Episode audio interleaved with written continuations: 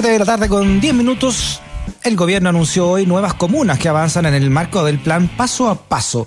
Entre ellas destacan las comunas de Valparaíso y Viña del Mar que pasan a la etapa de preparación. Además, se informó de una reducción del toque de queda a partir del jueves que regirá entre la medianoche y las 5 de la mañana, a excepción de la región de Magallanes y la comuna de Puerto Montt, donde la medida comenzará a las 20 horas. Vamos a hablar de todos estos temas ¿ah? con la subsecretaria de Salud Pública, la doctora Paula Daza. Subsecretaria, ¿cómo está? Bienvenida a Razones Editoriales. Hola, muy buenas tardes, Freddy. ¿Cómo estás tú? Bien. Si tuviera que definir la situación actual de, del país dentro de todo lo que ha sido la pandemia, doctora Daza, ¿cómo, ¿cómo lo haría? A ver, yo lo primero es decir que nosotros estamos en pandemia y es muy importante eh, hacerlo ver y que tenemos una situación eh, muy distinta en, en, las diferentes regiones. Tenemos regiones del norte que han habido, han ido, como usted ha dicho, avanzado muy positivamente, particularmente la región de Coquimbo completa está en, apertura inicial, igual la región metropolitana. Sin embargo, tenemos las regiones del sur. Estamos hablando de Magallanes, de la Araucanía, de los lagos, eh, incluso de los ríos, en una situación más compleja, porque ahí hemos tenido que retroceder en varias de esas comunas. Por lo tanto, eh, lo que lo que podemos decir que esta pandemia se ha comportado de una manera muy diferente en las distintas comunas, en las distintas regiones, y es por eso que este plan que tenemos, que es el paso a paso, eh, y, que avanzamos o retrocedemos en base a indicadores sanitarios, eh, es importante mirarlo día a día. Y, y, aquí más que nunca decir que aquellas comunas que van avanzando y que es muy positivo porque las personas tienen más libertades, hay que decir que en apertura inicial están abiertos los restaurantes, están abiertos los cines, pueden abrir eh, también los gimnasios, pero eso hace ver que esa, esas comunas más que nunca eh, es fundamental mantener las medidas de autocuidado porque es ahí cuando nos relajamos que pueden venir los brotes y tendríamos que retroceder. Sí. Su secretaria Pablo Daza, la figura del toque de queda, ¿por qué se mantiene? no Se ha bajado considerablemente la positividad en varias regiones del país y se puede andar tranquilamente de día, eh, pero no de noche. A ver, ¿qué es lo que hemos aprendido no solamente por la experiencia nacional, sino que por la experiencia internacional? Varias cosas, que hay, hay situaciones eh, particulares donde se produce mayor cantidad de contagios. Y aquí vemos que la, las situaciones, las reuniones sociales eh, que se realizan adentro por tiempo prolongado, donde también nos relajamos, porque eh, ahí es cuando nos relajamos más, es cuando se pueden producir los contagios. Y por eso hemos querido ir avanzando muy lentamente y como lo hemos llamado, muy paso a paso, ir dando más libertades, ir disminuyendo el tiempo del toque de queda, eh, para que las personas puedan salir más tiempo y de esa manera dar más libertades, pero siempre mirando la, la, la, la mirada sanitaria. Hay que ver lo que está pasando en Europa que eh, las medidas se tomaron de un todo a mucha restricción, a una apertura sin una cosa paulatina y eso puede eh, que sea un factor que haya producido este aumento en número. Por eso nos parece ser muy prudentes y muy de a poco y en la medida que vayamos mejorando claramente podemos ir dándole más libertades en relación al toque de queda. Claro, pero pero se contagia más gente dentro de una casa con un grupo de amigos que, no sé, dentro del metro, hacinados o arriba del transporte público, doctora. Bueno, efectivamente, claro que sí. ¿Por qué? Porque ¿qué es lo que sabemos hoy día?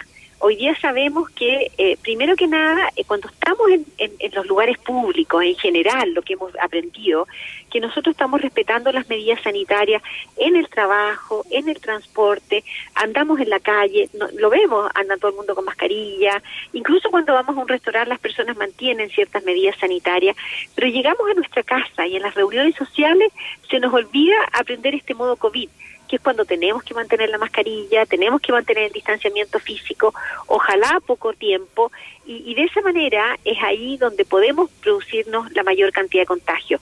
Evidentemente, eh, si vemos que esto va pasando positivamente y que estas mayores libertades nos permiten de alguna manera seguir avanzando, vamos a seguir eh, disminuyendo estas restricciones que obviamente son tremendamente duras para toda la población y tremendamente largas, porque hay que recordar que esto partió en marzo y que, y que estamos ya llegando a fin de año y, y, que seguimos con un montón de medidas restrictivas que creo que tenemos que ir dándolas con, con mucho cuidado, pero sí con mayor libertad para que las personas puedan compartir qué es lo que más quieren si somos seres sociales.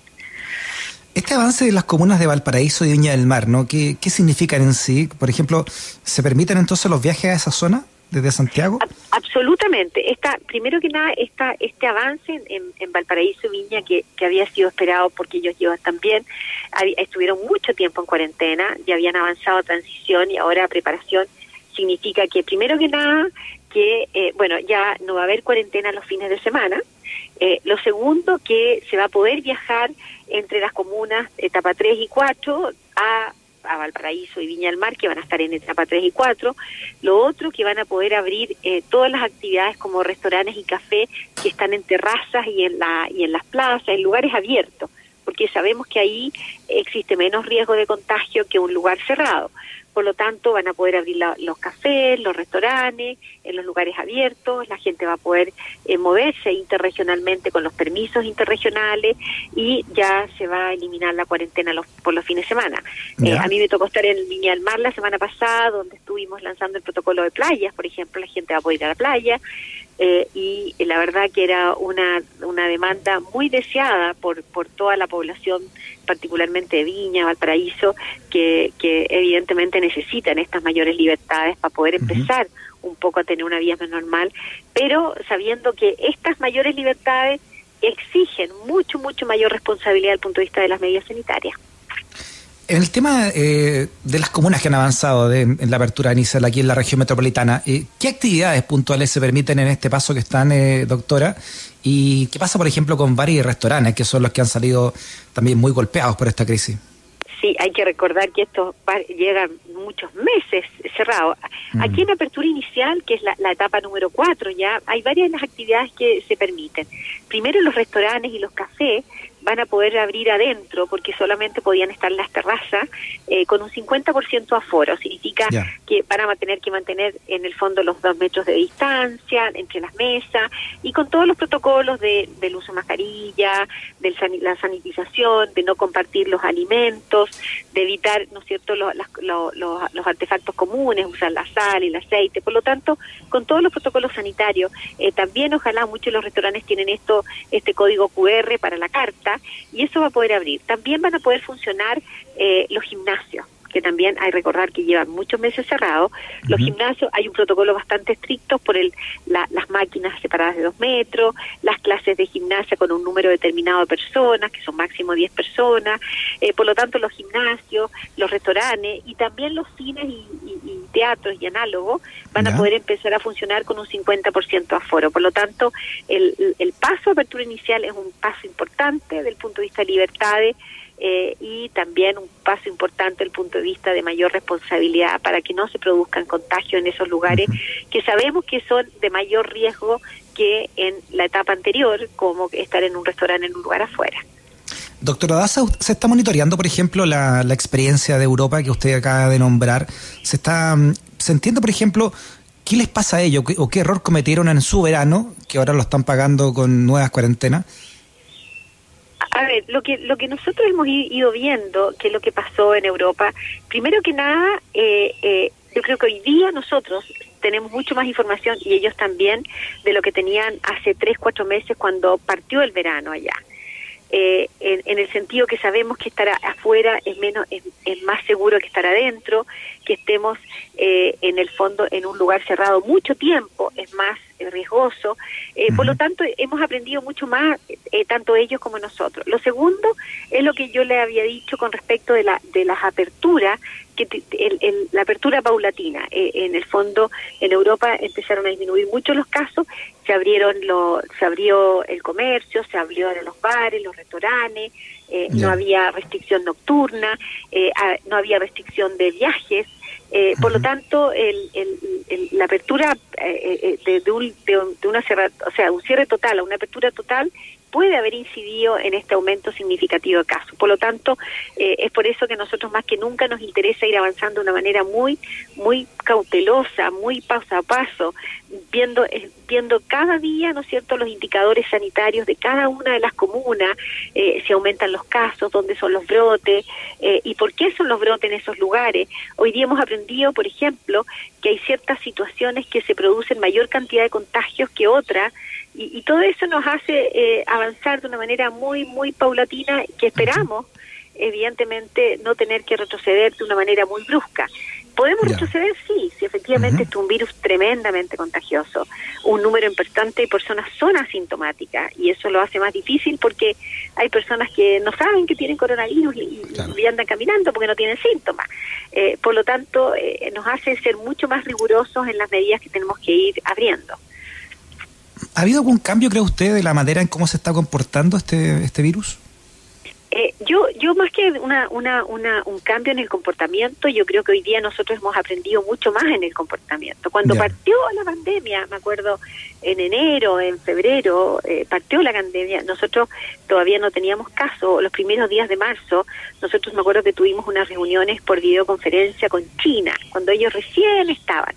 Y una de las cosas que se decía en esa época, por ejemplo, era que eh, los pacientes, no, no habían pacientes asintomáticos, sino que un paciente asintomático se iba a convertir en sintomático. O sea, eh, por lo tanto, no había esa claridad que hay hoy día. Por lo tanto, hemos aprendido, sí, eh, muchísimo desde esa época ahora. Eh, y eso nos ha permitido ir avanzando en las medidas que nosotros vamos tomando.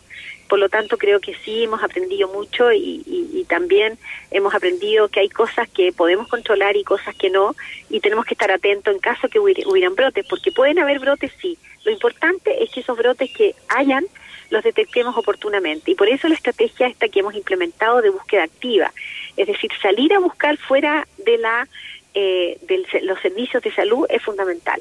Hoy día un 30% de los casos, perdón, de los nuevos casos que nosotros encontramos son, son asintomáticos, o sea, personas que nosotros vamos a buscar, que no, no saben que tenían coronavirus, se toman una PCR y les sale positivo. Y eso es una estrategia que nos permite adelantarnos en, en, encontrar los casos positivos. Mm, claro, porque así como, así como va esto, ¿no? Y lo hemos preguntado, doctora, con varios especialistas, lo más probable es que lleguemos al otoño e invierno del próximo año en este estado de pandemia aún. Probablemente, sí. Lo que hemos visto en otros países que, que, es muy difícil eh, mantener el, control de, cero casos. O sea, lo vimos en Nueva Zelanda que tuvo, llegó dos, tres meses y, de repente empezó a tener algunos casos. Hoy día volvió a una buena etapa, pero con medidas tremendamente estrictas, las, la, la, las fronteras cerradas con un, un montón de restricciones.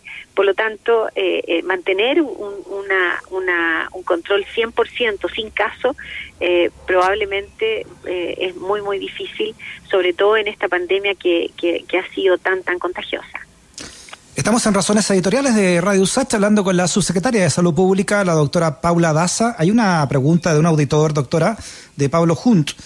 Eh, la pregunta, eh, ¿por qué la cisterna está en el paso 2 y el resto de las comunas de alrededor están en la fase 3? Bueno, la cisterna ha ido evolucionando muy positivamente en las últimas semanas. Eh, la, eh, eh, lo hemos visto, los indicadores sí efectivamente han ido mejorando de una manera muy significativa y, esperamos prontamente poder avanzar a la fase 3. Sí estaba con, indicadores algo superiores al resto de las comunas alrededor, pero probablemente en la, en la última semana ya hemos visto mejores indicadores que nos va a permitir avanzar a la, a la, a la etapa 3. Perfecto. Eh, doctora, ¿y en el caso de, de, Magallanes, sigue siendo la región más complicada de Chile? A ver, Magallanes, bueno, Magallanes estuvo varias semanas, varias semanas con una con una tasa de sobre 700, 800, con un número de casos muy importante. Eh, yo diría que hoy día ha, mejorado de una manera muy significativa. Hoy día la incidencia ha bajado muchísimo. Llegamos a tener 1.500 casos activos en Magallanes. Hoy día eso ha disminuido a la mitad. Eh, eh, sin embargo, todavía tiene un número importante de casos activos, por lo tanto, todavía está en una situación compleja que, que nos hace mantener los ojos puestos ahí, porque cuando vemos estas situaciones que van mejorando, mejorando, mejorando, a veces nos relajamos y volvemos para atrás. O sea, Magallanes sí está mucho mejor, ha disminuido los casos, pero todavía está en una situación preocupante de ser las, de las regiones que tiene mayor número de casos. En la misma situación están los lagos, eh, la Araucanía. Eh, hay que recordar que pusimos a Temuco en cuarentena recién ahora, hace unos días atrás. Por lo tanto, las regiones del sur están en una situación bastante compleja que, esperemos que las próximas semanas empiece a mejorar con, todas estas medidas que estamos tomando. Sí, comenzaron ya los, primeros eh, voluntarios a, vacunarse. ¿Cuándo, ¿Cuándo cree usted, doctora, que se podría estar aplicando a la ciudadanía? bueno, yo yo creo que, a ver, con respecto a las vacunas, hay varias vacunas que ya han ido avanzando a fase 3 no solamente en, los estudios que están, se están haciendo en Chile, hay, que recordar que está en Chile si empezamos a vacunar los primeros, los primeros voluntarios, la Universidad Católica va a empezar pronto, eh, y eh, los buenos resultados que hemos visto a nivel internacional son muy alentadores en el sentido que se ha visto que hay vacunas que son seguras, lo segundo que están produciendo buenos resultados en, en, desde el punto de vista de efectividad.